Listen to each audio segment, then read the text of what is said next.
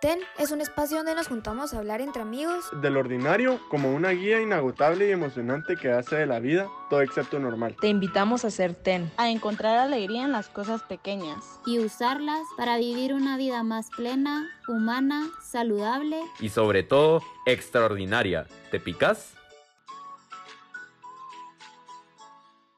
Hola a todos, ¿qué tal están? Qué alegre estar de nuevo aquí con ustedes. Em, en esta noche, bueno, les digo noche porque nosotros estamos grabando de noche, pero esperamos que ustedes nos oigan a la hora que quieran. Hoy estamos aquí, la Sofi.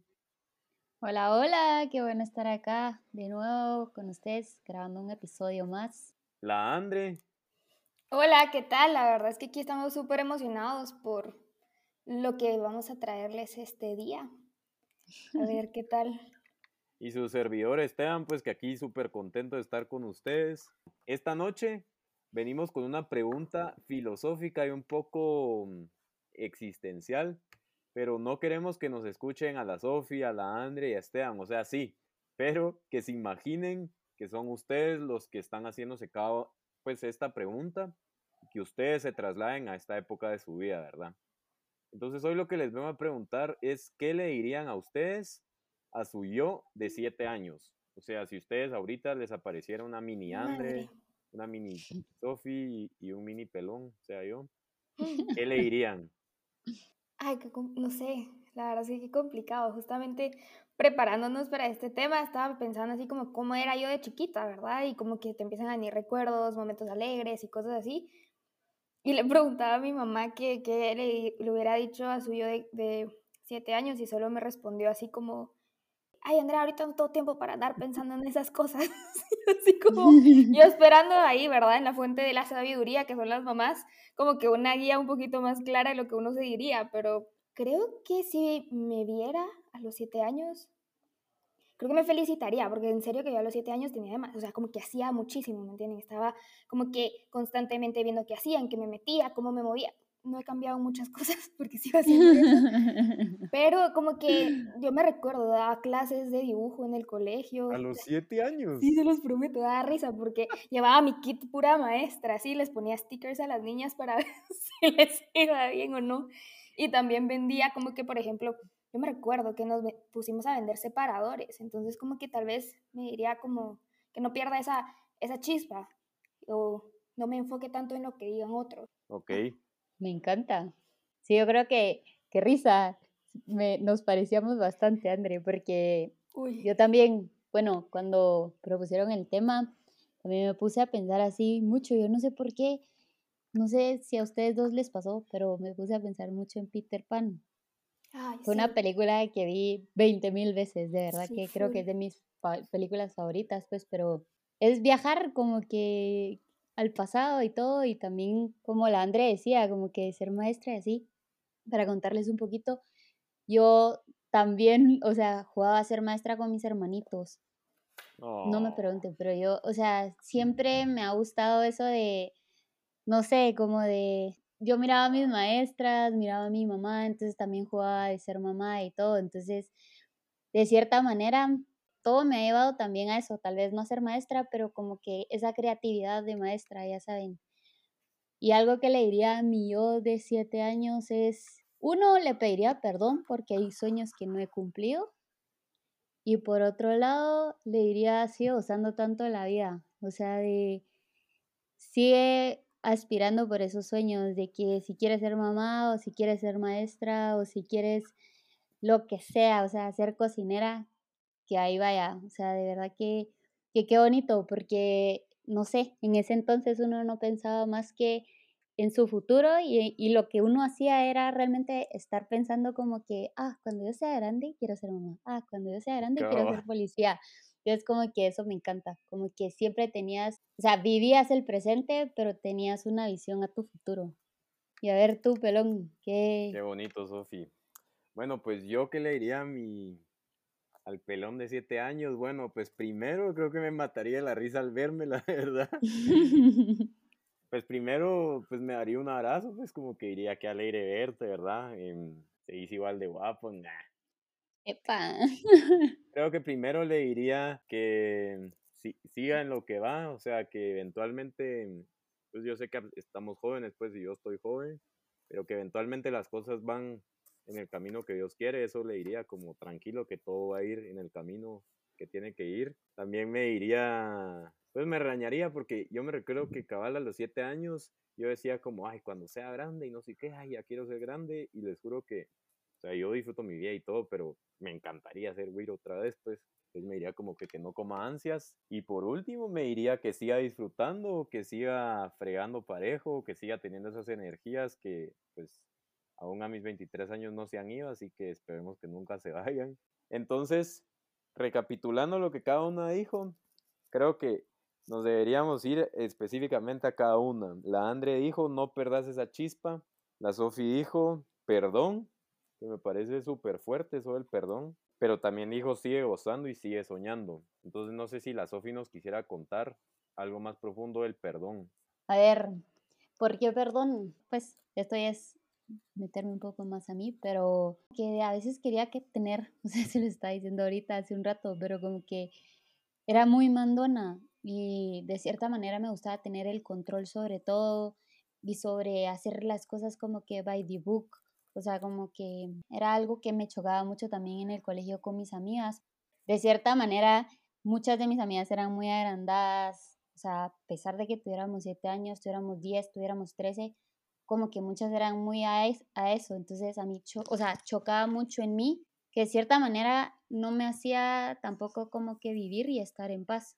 Y por otro lado era así como, también era bien mandona con mis hermanos y como que quería ser esa segunda mamá, tal vez, ya saben, entonces eso tal vez creo que no me dejaba como vivir al 100% mi niñez.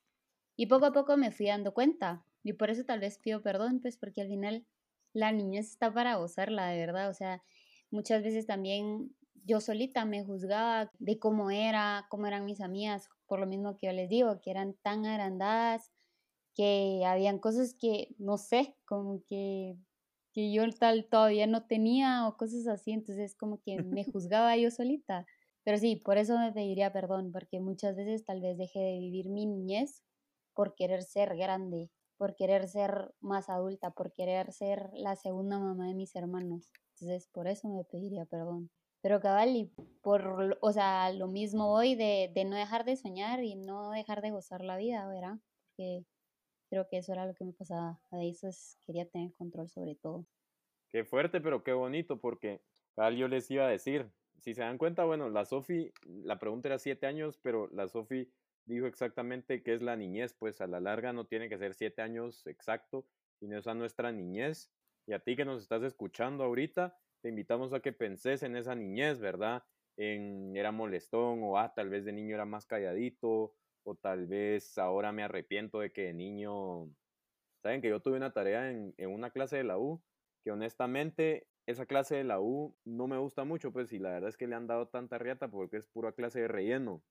Pero nos dejaron una tarea que era poner en nuestro story de Instagram qué le dirías a tu, qué le dirías si te encontraras a tu, a tu, a ti chiquito, pues, ¿qué te dirías?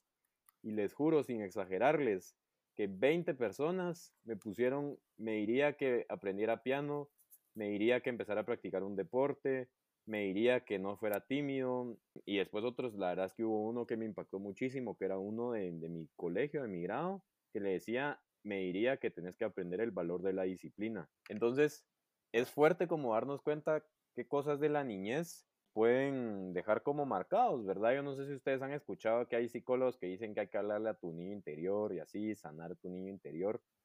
Pero yo creo que lo que me quisiera profundizar más ahorita es qué aprendimos de esto que estamos hablando en nuestra niñez, porque al fin y al cabo lo que decimos que nos gustaría decirle a nuestro niño chiquito es por cosas que hemos aprendido.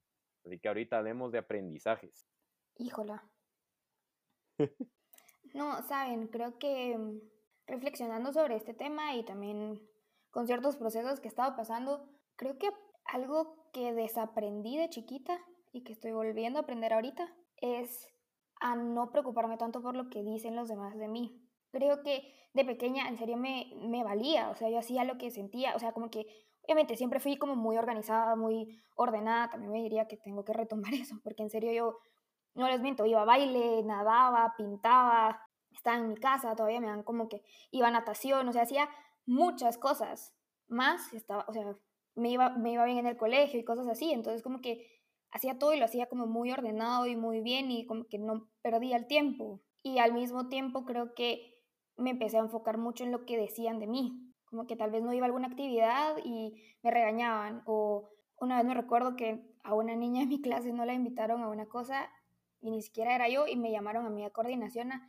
a regañarme porque por mi culpa no la habían invitado y como que uno empieza a pensar así como empezás a generar esta como que culpabilidad por todo y empezás a dudar todas las cosas que haces, ¿verdad? Entonces, y ha sido un montón de cosas más que han pasado, pero recordarme de, de la importancia del orden, de la disciplina, creo que es algo que estoy aprendiendo otra vez, que lo desaprendí, como les decía, y la importancia a no escuchar voces externas que no tienen nada de bueno para decirte en tu vida y que al contrario solo son para hundirte. Entonces, esas dos cosas tal vez. Y creo que me cuesta. Creo que aquí los que me conocen, Esteban, Esteban se ríe, si lo pudieran ver en Zoom, se ríe porque sabe que me cuesta. O sea, en serio, a mí decir no me cuesta. Y es algo que tal vez de chiquita me valía. O sea, me recuerdo que alguien me, o sea, era así como, no, no te quiero prestar mis crayones. Y ya, pues, Hoy en día, hoy en día era así, hoy sería, ¿me prestas tus crayones? Yo, la Andre era la niña de los plumones. No, siempre. Literal, ya lo escuché perfecto. Es que no tienen idea, yo me preparaba, o sea, yo así como que para mí que empezar el año era lo máximo, era... Aparte, sí me igual. O sea, sí me gustaba el colegio, o sea, realmente sí me sigue gustando aprender, entonces soy renerda, pero me dolió llegar a la U y que ya no me compraran estuche. para que se rían un rato de reflexión. Pero eso, eso, aprende, eso sabía de chiquita, desaprendí y estoy volviendo a aprender. Yo, ¿qué aprendí de chiquita? O sea, ¿qué aprendizaje me dio chiquita? Ay, qué difícil pregunta, de verdad. Sí, yo creo que también va ligado a, a que no me importa lo que digan los demás, porque siento que hay una etapa de la vida donde uno tal vez le empieza a importar más eso creo que es más en la, en la adolescencia. En la adolescencia. Ajá. Entonces como que ahí es donde te vas dando cuenta cómo eso también tiene impacto en tu vida, ¿verdad? Algo que, que realmente me, me pegó bastante lo que estaba diciendo Esteban era que varios le dijeron así de haber aprendido piano, eh, haber aprendido a nadar, lo que sea, pero creo que eso, o sea, gracias a Dios tuve la dicha de que mis papás me metieron a varias clases de algo, baile, o sea, estoy en baile, en natación, en ballet, en clases de pintura. Y creo que una de esas cosas es algo que me doy cuenta hoy, de haber tenido esa disciplina de aprender algo que me culturizara, algo que me hiciera como tener una pasión sobre algo, ya saben, creo que, que hoy en día me doy cuenta y veo para atrás y es algo que me hubiera, o sea, me hubiera gustado seguir haciendo, no dejarlo y que se hubiera vuelto mi pasión, tener esa disciplina de hacer algo por mí. Sí, Sofi, la verdad que re fuerte pues porque yo cuando me pusieron eso me puse como a pensar en mí mismo y es algo que les invitamos que hagan ustedes, ¿verdad? Que nos están escuchando, a ti que nos estás escuchando, que piensen en ustedes mismos, ¿verdad? De su niñez, que han aprendido, qué les gustaría retomar, ¿verdad? Yo en lo personal me gustó mucho lo que dijo la Anda en el sentido de que algo que había aprendido en la niñez y tuvo que volver a aprender. Yo la verdad es que pues toda la vida he sido así puro resorte y a mis siete años, no sé por qué, pero siempre me recuerdo los siete años como que con muchas cosas. Cada vez fue el año antes de hacer mi primera comunión, entonces pues yo, yo tengo buena memoria para algunas cosas y me recuerdo mm, pues de muladas, ¿verdad? Como que ese año me seleccionaron para la selección de natación del colegio, el año anterior me había cambiado de colegio porque era muy hiperactivo, entonces como que me cambiaron para que estuviera más tranquilo. Entonces como que sí sentía como varios cambios en mi vida y mm, entonces eso como que uno quiere fit en varias cosas, ¿verdad? Entonces, y yo nunca me di cuenta hasta una vez que me regañaron a los años después unos maestros porque siempre me regañaban el maestro como que le dijo a mis papás porque yo hice que le pegaran a uno de mi grado. Entonces mis papás le dijeron a mis papás como, mire, es que Esteban no se da cuenta que a él lo siguen. Entonces puede ser algo muy bueno o muy malo. Entonces a mis, en mi niñez aprendí pues que, que es una responsabilidad, ¿verdad? Que, que, pues cada quien tenemos dones y, y regalos que tenemos que saber aprovechar. Entonces me recuerdo pues bien de eso Y como que yo empecé a pensar qué quería hacer de mi vida y aprendí que... A los siete. Pues más o menos, pero sí me recuerdo que a los siete años también di mi primer beso, mucha, era un, o sea, besito así, toponcito, pues, pero... Pelón. A una de mi, a una de un curso de vacaciones y le pueden preguntar a mis hermanos, yo me ponía a cantar en la, en la bañera, ay, Pamelita, ¿cuándo me diste un beso? Me ponía a todo esto nunca volví a, nunca volví a saber quién era esa Pamela, así que si oye el podcast y de la nada aparece y se recuerda, no mentiras. Pero para no alargarles la historia, lo que aprendí fue eso, que lo que hagamos desde, pues desde temprana edad se va a volver un hábito, ¿verdad? Entonces como que yo empecé a tomar decisiones, pero eso ya fue un poco más grande. Pero mm, creo que si nos ponemos a pensar cada quien así es, digamos, si nosotros nos hemos acostumbrado a que hacemos tal cosa con hueva, así va a seguir siendo hasta que no tomemos la decisión. Si no empezamos a tomar decisiones fijas, así va a ser hasta el resto de nuestra vida. Pero lo que yo les digo y quiero como que, que quede después de todas estas mis historias, es que nosotros podemos cambiar cualquier hábito hasta que ya tengamos 80 años. Pues yo sí soy de la idea que antes de los 80 años podemos cambiar cualquier cosa, mucha. Y ahorita venir y decir como, ay, es que yo siempre he sido así, o ay, no, yo no puedo tocar un instrumento ahorita porque son babosadas, la verdad. Y si quiero que algo se recuerden que les dije yo en este podcast, es que podemos hacer lo que querramos y es lo bonito de pensar en nuestra niñez porque para que nos demos cuenta que ahorita podemos hacerlo, o sea, eso de decir, ay no, yo toda la vida fui tal y tal, es mentira, pues, o sea, a mí mis maestros de colegio me decían que era medio mula porque como fregaba y todo, y si yo me hubiera quedado con eso, pues, imagínense.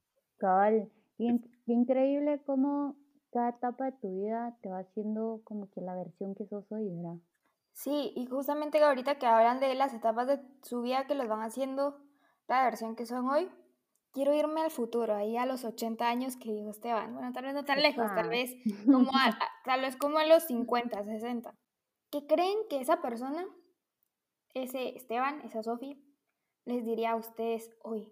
Le dimos la vuelta a la tortilla honestamente me gustaría que la reacción fuera similar, como que, que me viera y me dijera, ah, qué alegre verte, y me diera un abrazo, y me dijera, seguís estando guapo, eh, seguís teniendo la energía, como que me encantaría eso, pues como una vez cada mi novia, la Carmele, yo le estaba contando a un catedrático de la U, y ella me, yo le dije que es un cascarrabias, entonces ella me dijo, ay, bueno, eventualmente todos vamos a ser viejos cascarrabias, y la verdad es que no. me, no me gustó para nada porque creo que nunca tenemos que pensar que podemos llegar a ser viejos cascarrabias, pues como que tenemos que desde ya pensar que siempre podemos ser felices, pues y siempre podemos gozarnos eso, ¿verdad? Entonces como que yo sé que a los 50 uno no va a ser viejo, pues, sino ahora dicen que los 50 son los nuevos 30.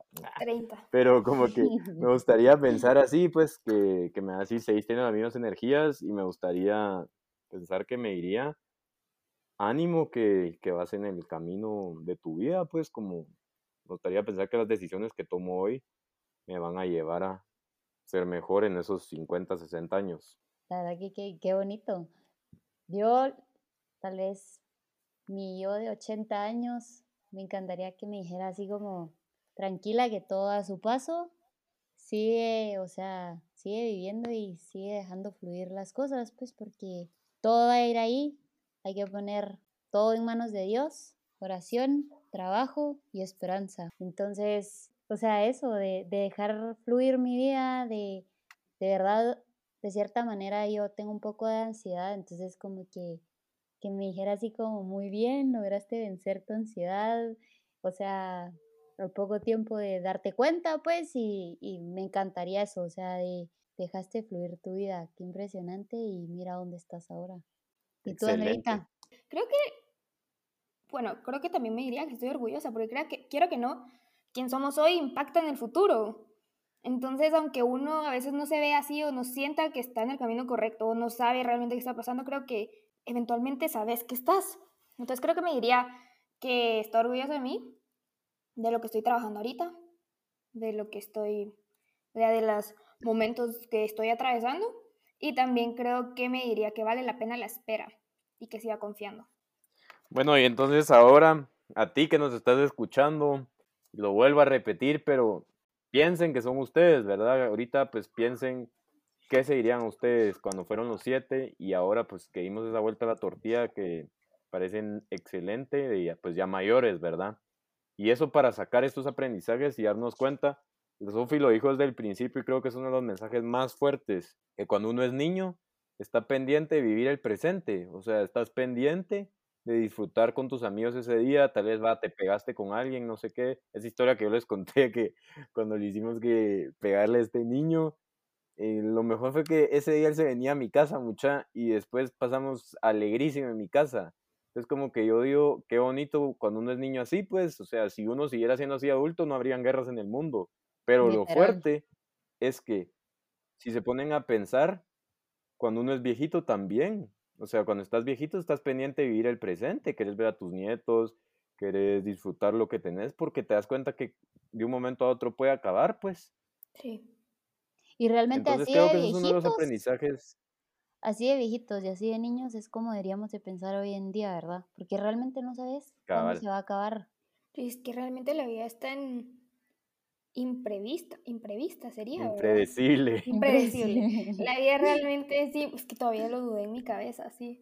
La vida es re impredecible, o sea, uno no realmente no sabe, uno cree que porque está joven tenés garantizado mañana. Entonces vivimos muchos días diciendo mañana, mañana, mañana, y entre los mañanas se nos va la vida. Y realmente sí es que tenemos el chance de tener el mañana, ¿verdad? Pero hay otras personas que un día y otro ya no están y tal vez todos los planes que tenían los dejan de vivir, ¿verdad? O, se enfocan en otras cosas. Entonces, quiera que no este tema y tal vez por eso como que me choqueó tanto a la hora de pensar lo que le diría a mi yo de 7 años y después que me diría de, de, de los 80 para acá, es que realmente reflexionas mucho en cómo estás viviendo, ¿verdad? En qué te estás enfocando y qué cosas necesitas desenfocarte también. Cabal. Y yo la verdad es que para, pues para ir cerrando, ¿verdad? Porque, pues, si seguimos hablando de esto, creo que es un tema que podemos hablar muchísimo. Yo la verdad los invitaría a que lo hablen, que lo hablen con sus amigos, con sus papás. Pero quiero cerrar contándoles una historia, ¿verdad? Creo que ser un poco contradictoria, pero quiero que, que busquemos el mensaje final, ¿verdad? Yo lo que los invito es que vivamos el presente, pero que siempre, siempre sepamos que va a venir algo mejor. Y entonces voy a cerrar con esta historia, es que había una monjita que cuando ella era chiquita pues no tenían mucho dinero en su casa, ¿verdad? Entonces cuando había postre era así un lujo, ¿verdad? O sea, cuando la mamá les decía guarden el tenedor era porque, madre, venía un postre rico, ¿verdad? Entonces ya se imaginan a la monjita y sus hermanos, ¿verdad? Ya cuenta que eran muchos hermanos, tenía el tenedorcito así puesto para arriba, porque venía algo mejor. Entonces, pues ella después se volvió una mujer de muchísima fe, se volvió monja y pues una monja extraordinaria. Y dicen que cuando ella murió, pues antes de morir, ¿verdad? Pidió que la enterraran con su tenedorcito en la mano, Ah, porque lo mejor estaba por venir.